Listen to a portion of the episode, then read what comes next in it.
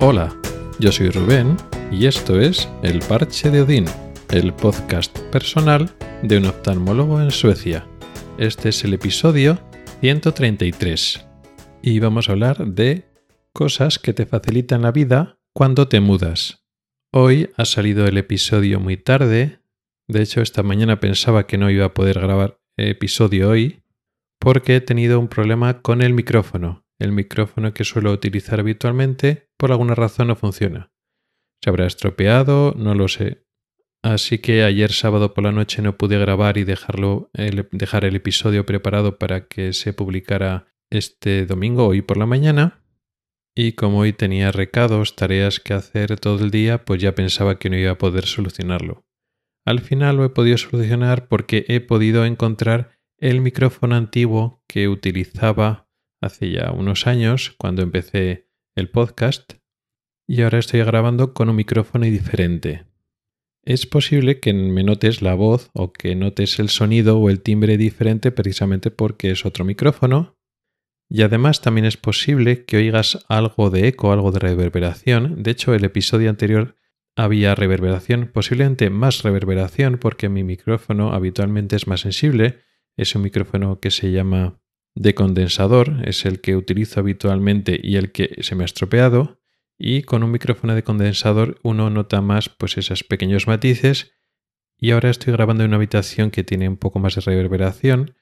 En el episodio de la semana pasada se oía con algo más de reverberación y este no lo sé. Teóricamente sí, la misma una reverberación parecida porque sigo estando en una habitación que tiene bastante eco, pero como el micrófono que estoy utilizando ahora es dinámico, eso significa que coge menos matices de la voz, no es tan rico, pero igual capta menos los ecos. Pero bueno, cosas técnicas aparte, hoy vamos a hablar de algunos detalles, algún detalle concreto de lo que pasa cuando te mudas en Suecia. Porque sí, me he vuelto a mudar. Si os acordáis, hace unos meses, unos 6-7 meses, me mudé, me cambié de trabajo y de ciudad y me fui desde Gotemburgo a otra ciudad más pequeña que se llama Linköping. Entonces, lógicamente, me cambié de ciudad y me tuve que mudar. Y me mudé a una casa, una casa de alquiler. Pues ahora me he vuelto a mudar y ahora vivo en un piso de alquiler. Hemos cambiado de una casa a un piso.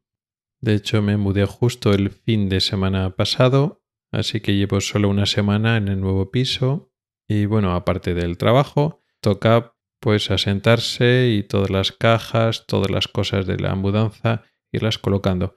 Con el problema o la diferencia o la dificultad que hasta ahora las dos viviendas anteriores que he estado de alquiler aquí en Suecia han sido viviendas amuebladas. El piso de Gotemburgo y la casa de Shopping estaban amuebladas, con lo cual pues no tenía casi que comprar nada. Sí que tiene la cama y un escritorio y muy poco cosa más. Pero en este caso nos hemos mudado a un piso sin amueblar, con lo cual pues necesitamos comprar pues sofás, muchos armarios, bueno, ya os podéis imaginar. Pero no vamos a hablar de eso en concreto ahora, sino de un detalle curioso que me ha sorprendido y tiene que ver con la mudanza y el cambio de dirección. Los que oigan los episodios regularmente se acordarán hace ya unos cuantos programas que comenté un problema que tuve con la mudanza que hice en enero de este año. Que me mudé, pero no me cambié, digamos, en el censo, no notifiqué el cambio de dirección según llegué. Pues esto yo funcionaba como en España, pues te mudas y luego después, en un tiempo, cuando puedes, cuando tienes tiempo, pues te cambias la dirección en las administraciones oficiales, que en España no están conectadas. Tú en el censo, en el censo electoral puedes tener una dirección, pero luego después en el ayuntamiento puede tener otra, y tráfico otra, y tu dirección fiscal para Hacienda puede ser la misma o puede ser una antigua. En fin, son diferentes direcciones que están en diferentes administraciones. Como ya expliqué, aquí está todo muy centralizado y las diferentes agencias y administraciones y organizaciones gubernamentales están conectadas entre sí y digamos aquí el que manda es el Hacienda, el Ministerio de Hacienda es donde tiene está todo centralizado estas cosas de direcciones, de tu dirección y más cosas. De hecho, pues lo que es el ayuntamiento o lo que es incluso tus empresas, las empresas privadas y las empresas públicas, acuden para coger esa dirección y otros datos tuyos, sin preguntarte, de hecho. Se asume que ya lo tienen y que no tiene que preguntar. Y la anécdota, el problema que tuve es eso, que según me mudé, como ya expliqué, pues entonces me tenía que hacer una tarjeta en el nuevo hospital, en el nuevo sitio de trabajo, y cuando solicitas la tarjeta, pues te hacen la fotografía y no me preguntaron la dirección. Normalmente rellenas un formulario o en una página web que tú solicitas la tarjeta de identificación de trabajo que te da accesos pues, al ordenador, a que te abran las puertas, etc. Y te dicen, bueno, pues te mandaremos ya la tarjeta pues más o menos una semana, en unos pocos días a tu dirección. Nada más. Y no me preguntan la dirección y me extraño, digo, ¿no? ¿Y a qué dirección me vas a llamar? Normal es que le pusiera mi dirección. Y no, no te preguntan la dirección porque te lo mandan a la dirección que ya la conocen, que ya la pueden acceder a ella a través de ese Ministerio de Hacienda. Y claro, yo me acaba de mudar y no había notificado a Hacienda que me cambiaba, con lo cual me mandaron la tarjeta a mi dirección antigua de Gotemburgo, con lo cual fue un rollo porque entonces tuve lo que es la tarjeta, al final la tuve más tarde. Con lo cual en esta ocasión no quería que me pasara lo mismo. Entonces entré en la web del Ministerio de Hacienda y vi cómo funcionaba. Y resulta que para eso está todo pensado que tú puedes cambiar la dirección en el futuro. Puedes decir, me voy a mudar dentro de un mes o dentro de tres semanas o lo que sea. Y tú dices el día que te mudas. De tal manera que todas las cartas, todas las notificaciones, todos los envíos que te envíen antes de esa fecha te van a la dirección antigua y a partir de esa fecha, pues a la dirección nueva. Está todo muy, bien pensado, muy fácil, precisamente para que no ocurran estas cosas. Así que eso hice. Con antelación, con varias semanas de antelación, dije, me voy a mudar tal día. Eso dije a Hacienda y ya no hubo ningún problema. Ese de la mudanza, recibe además una notificación de Hacienda. Bueno, estamos cambiando hoy de dirección, vas a esta dirección, para que lo sepas, está todo bien. Estupendo. Pero lo interesante de todo, lo curioso de todo, es que, bueno, en la mudanza, pues me tenía apuntado una serie de cosas que tenía que hacer aparte de lo típico de comprar muebles, etcétera, tenía como otra cosa pendiente cambiar el seguro de la casa. Porque tú estás de alquiler, pero es obligatorio que tú tengas el seguro de la casa a tu nombre, estés donde estés, sea una casa, sea un piso. Aquí el seguro de la casa se paga de forma mensual además. Y entonces me lo tenía apuntado. Bueno, de las cosas primeras que tengo que hacer es cambiar el seguro de la casa. Primero, no seguir pagando el seguro a la casa de alquiler que ya hemos dejado y luego pues empezar a poner el seguro en el nuevo piso donde vivimos ahora.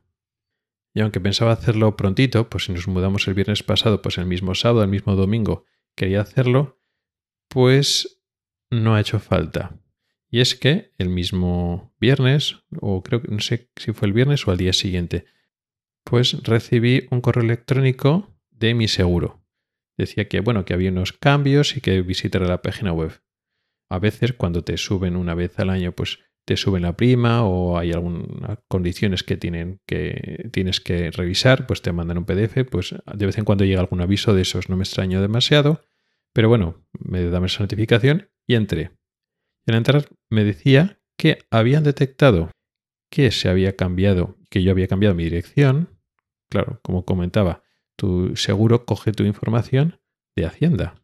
Con lo cual automáticamente se había cambiado el seguro. Había dejado de tener asegurada la casa de alquiler y ahora estaba asegurado con el mismo, el mismo tipo de seguro, pues si tenía con franquicia, sin franquicia o lo que cubría. Es el mismo seguro, un seguro equivalente, pero en este caso en el piso. Como sabía los metros cuadrados y la localización y todo eso, tenía toda la información de dónde estaba viviendo, automáticamente hicieron el cambio sin que yo tuviera que decir nada y ha coincidido que además pagaba menos, porque bueno, pues la, el piso pues se paga menos que la, que la casa, con lo cual pues a partir de ahora tendré que pagar menos. Pero lo curioso es que no tienes que hacer nada. Lógicamente te lo notifican para ver que está todo bien. Es interesante saberlo que en cuanto tú te mudas, el seguro deja de asegurarte la casa donde estabas viviendo. Entonces, bueno, es bueno saberlo si, por ejemplo, yo qué sé, te vas a mudar a otro sitio, pero esa casa sigue siendo tu segunda vivienda, por ejemplo, pues ya lo sabes. Pues simplemente pues añades otro seguro adicional, pues tú puedes asegurarte dos casas o lo que sea. Pero cuando te aseguras solo una casa, tienes la casa donde estás viviendo, cuando te mudas, y ellos saben cuando te mudas, automáticamente te cambian. La verdad es que es muy cómodo. Era una cosa que tenía que hacer, que, no, que cambiar el seguro de la vivienda no cuesta mucho, se hace a través de la página web y no cuesta nada, pero es que esta vez no ha hecho falta, lo han hecho automáticamente. Así que son estas pequeñitas cosas que funcionan bien, no solo con las organizaciones, las administraciones públicas, sino además con muchas empresas privadas, pues las cosas normales, por los seguros y estas cosas, funciona muy bien. Hay que estar un poco pendiente porque a veces es tan automático que hacen cosas que dices, bueno, son lógicas, pero que, es, que tienes que darte cuenta que lo que es mudarte y dejas de asegurar una casa. Pero bueno, como enseguida te lo notifican, pues tú enseguida ves, pues si no querías hacer eso, si quieres mantener los dos seguros, o yo qué sé, pues por ejemplo ahora el seguro de la casa lo va a tener tu pareja, en vez de lo vas a tener tú, bueno, pues lo anulas y ya está, o sea, no hay ningún problema. No son seguros que vas pagando anualmente, sino mensualmente y quitarlos y ponerlos es muy fácil. Se hace todo por, internet, no tienes que llamar a nadie, ni tienes que mandar un correo electrónico, solicitar nada para que te contesten, es todo muy automático. Y poco más. En futuros programas iré contando más detalles de mi nueva mudanza, del nuevo piso y lo que es organizarse y amueblar y adaptar una vivienda, un piso aquí en Suecia. Gracias por el tiempo que has dedicado a escucharme. Tiene los métodos para contactar conmigo en las notas del programa. Nos oímos la próxima semana. Hasta el próximo episodio.